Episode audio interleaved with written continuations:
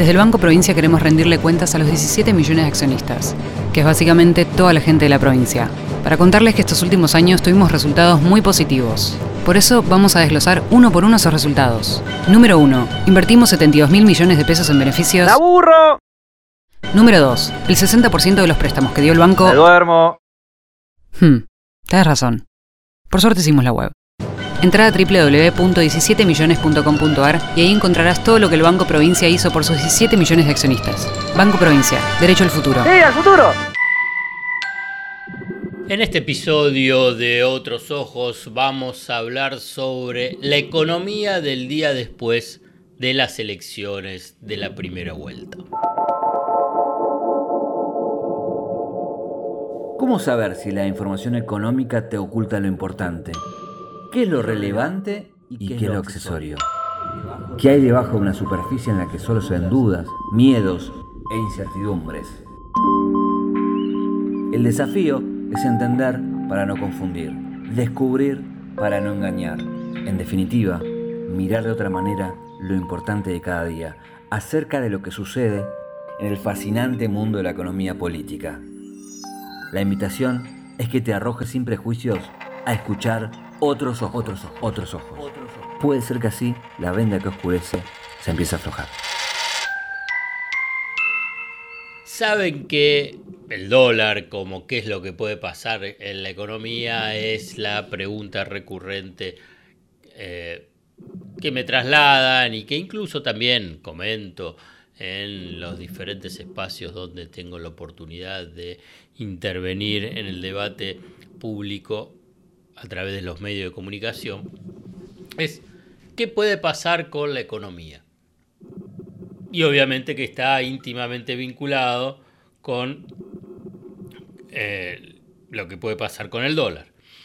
Pero entonces déjenme dos aspectos. Digamos, uno bien de coyuntura, inmediato, que tiene que ver con qué es lo que ha pasado con los dólares. Y los dólares financieros paralelos, que son los más relevantes, eh, bajaron después de las elecciones. El dólar MEP incluso llegó a estar a 830, después 860, eh, en estos días posteriores. ¿no? Lo mismo con el contado con liquidación, estuvo en 940, ahora es por estar en 880. Entonces no llegó a los 1000, no pasó los 1000. El blue también bajó hacia los 1000 y lo más probable es que empiece a alinearse con estos dólares paralelos. ¿Por qué menciono estos numeritos? Porque qué es lo que se esperaba si ganaba eh, Milley en primera vuelta o tenía algún tipo de chances electorales en, vistas a la, al balotaje, que haya un desborde de precios y obviamente con el tema del dólar. Y eso no sucedió. Entonces, ¿Qué es lo que puede uno derivar? ¿Qué uno puede analizar a partir de, si quieren, esta eh, evolución de una variable clave, una variable que incluso es hasta en el tratamiento informativo? Que lo más relevante para el día después de las elecciones no es solo pensar lo que puede ocurrir en estas próximas semanas e incluso pensar en la política económica de un futuro gobierno de Sergio Massa, en el caso que gane la selección del balotaje, sino fundamentalmente evaluar qué es lo que se evitó. Sé que es un análisis complejo, difícil, porque pongo este ejemplo. Una persona que cruza una avenida con el semáforo en verde, pero llega a la otra orilla, alguien le podía decir, pero escúchame, ¿cómo haces ese, eh, ese cruce tan peligroso? Te podían matar y te pueden mirar y te dicen, no, mira, estoy vivo. Con respecto a este análisis que voy a mencionar, puede llegar a haber algunos que también piensen lo mismo. Mirá, lo que estás diciendo no pasó. ¿Y por qué iba a pasar? Pero permítame entonces tratar de avanzar sobre esta idea de lo que se evitó. Aunque sea, vuelvo a repetir, complicado, duro o resistente a entenderlo. Porque nunca antes, desde la recuperación de la democracia, un sector de la sociedad política liderado por la ultraderecha, cuyo líder es Javier Milei, estuvo jugando sin esconder las intenciones, estuvo jugando a abrir las puertas del infierno de la hiperinflación. Convocaba esta tragedia como si fuera un acontecimiento más e inevitable de la actual crisis económica, sin mencionar, sin advertir, de las consecuencias dramáticas y perdurables de una hiperinflación en el tejido sociolaboral y productivo. Una hiperinflación no es un evento más, es una calamidad con derivaciones que solo entrega dolor a las personas y a las familias. Todo el sistema económico tarda muchísimo en recuperar cierta normalidad después de una hiperinflación y lo hace desde una situación global empeorada.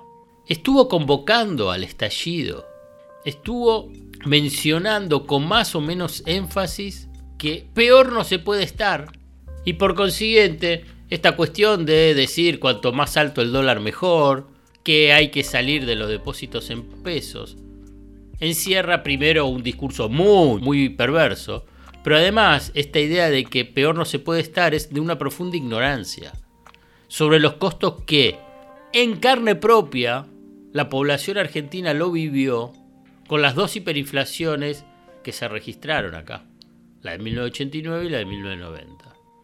También obviamente muestra un desconocimiento absoluto de la historia de las hiperinflaciones, porque la Argentina no fue el único país que ha padecido, sufrido una hiperinflación. El caso más emblemático es la de la Alemania en 1921-1923, la hiperinflación durante esos años de la República Weimar, que ha sido tan traumática que luego de, suceder, después de transcurrido el, el largo periodo oscuro del nazismo, la gestión económica de Alemania ha tenido siempre como prioridad controlar la inflación hasta subordinar cualquier otros objetivos macroeconómicos a la estabilidad de precios. En realidad, la promoción de la hiperinflación por parte de los libertarios, de, de Milley, de sus seguidores, de sus economistas, es desconocimiento para inducir a una sociedad a la doctrina de shock es una estrategia que consiste en generar un caos de tal magnitud que sirva para que la sociedad acepte reformas regresivas que en situación normal rechazaría. ¿Y cuáles son esas medidas, esas reformas regresivas? La dolarización y la destrucción del Estado. Entonces, tal como se lo conoce hoy, ¿no? Ese Estado. La hiperinflación es una crisis terminal que algunos especialistas como te decía antes, que ha sido estudiada la historia de las hiperinflaciones y las consecuencias que generan.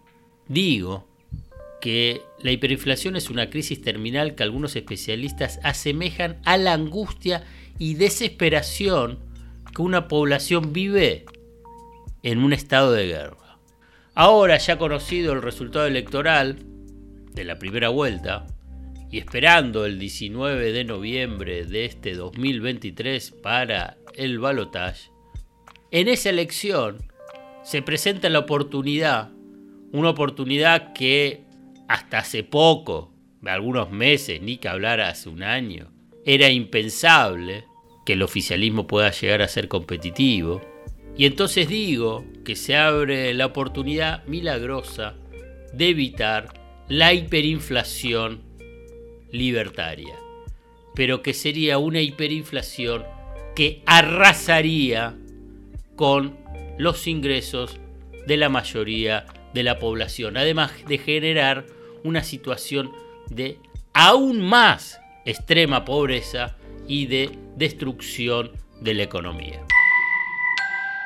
Desde el Banco Provincia queremos rendirle cuentas a los 17 millones de accionistas, que es básicamente toda la gente de la provincia, para contarles que estos últimos años tuvimos resultados muy positivos. Por eso vamos a desglosar uno por uno esos resultados. Número 1. Invertimos 72 mil millones de pesos en beneficios. ¡Aburro!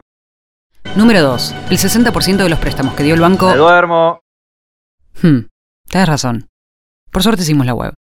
Entra a www.17millones.com.ar y ahí encontrarás todo lo que el Banco Provincia hizo por sus 17 millones de accionistas. Banco Provincia, derecho al futuro. ¡Sí, al futuro!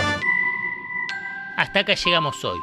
Otros Ojos te propone escuchar algo diferente para entender algo diferente del torbellino de noticias diarias que nos atraviesa en el mundo de la economía política. Hasta el próximo episodio.